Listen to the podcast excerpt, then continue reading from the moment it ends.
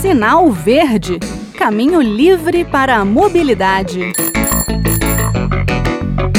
Olá, eu sou o Bruno Lourenço e este é o Sinal Verde, o espaço de mobilidade da Rádio Senado. No programa de hoje vamos falar do transporte seguro de botijões de gás. A cena captada no último dia 6 por câmeras de segurança na cidade de Taguatinga, aqui no Distrito Federal, impressiona. Uma caminhonete pequena de entregas, eu acredito que uma Saveiro, passa numa lombada, num quebra-molas mais prolongado, né? E um botijão de GLP, o gás liquefeito de petróleo, o popular gás de cozinha, cai da caçamba. Um homem caminha na calçada ao lado com duas crianças. O botijão passa a centímetros deles e tira um raspão de um carro estacionado numa garagem. Felizmente, ninguém se feriu. O pai teria se ferido com bastante seriedade. As crianças poderiam ter até morrido. E por sorte não houve também danos materiais em veículos ou casas ao redor. Foi apenas um susto. Mas será que o transporte de botijões pode ser feito assim, sem cuidado, sem regras a cumprir? Claro que não. E o Sinal Verde destrincha hoje esse assunto. A minha primeira dúvida era com relação a motos, hoje em dia cada vez mais presentes nessas entregas, né? Elas estão autorizadas a fazer esse transporte? Bem, segundo resolução da Agência Nacional do Petróleo, Gás Natural e Biocombustíveis, as motos podem sim fazer o delivery de gás, mas não da forma como eu tenho visto por aqui. Geralmente três botijões, né? dois nas laterais e um atrás do motorista. A ANP só admite a moto se esta tiver um sidecar, aquele carrinho que acaba transformando o veículo num triciclo. Ou então se a motocicleta estiver puxando um reboque especialmente projetado para o transporte desse tipo de carga. Outra coisa fundamental: o botijão deve, obrigatoriamente, estar na posição vertical. Não pode deitar no banco do garupa e não pode empilhar, a não ser que o semi-reboque seja preparado para isso, com grades laterais e estabilidade suficiente para o transporte seguro numa motocicleta. E pode transportar em carro?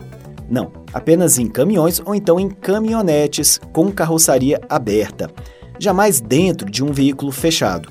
Não vale botar no porta-malas de um sedã, de um SUV ou mesmo de um Fusquinha, que é na frente e apartado dos ocupantes. Imagina uma batida. Aliás, a seguradora pode até se recusar a indenizar o proprietário caso se comprove o transporte irregular de gás em caso de um acidente, seja numa batida ou em eventual vazamento de gás e incêndio. E para evitar o caso do botijão voador de que eu falei na abertura do programa, o botijão deve estar bem fixado.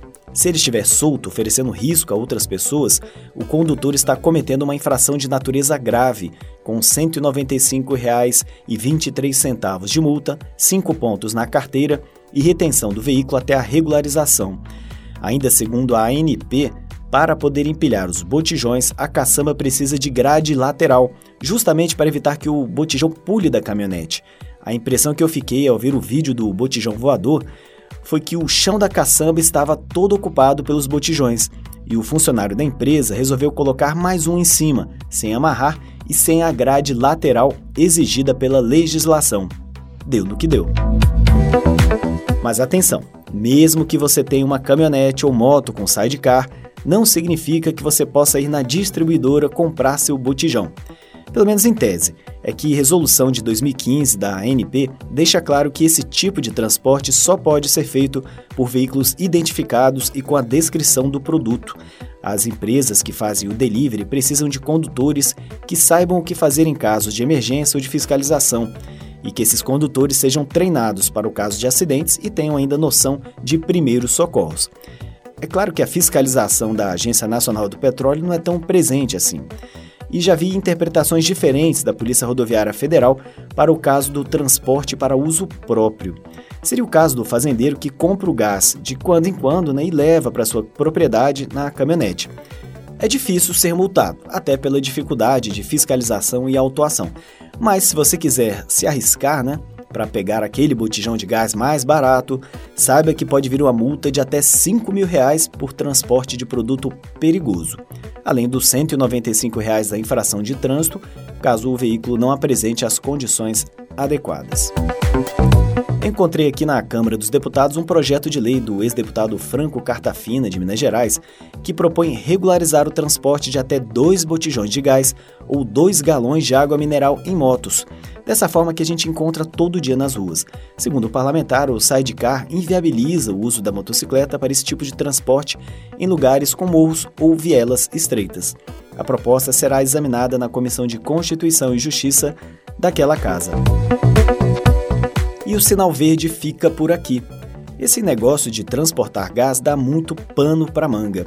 E numa mudança, como é que faz?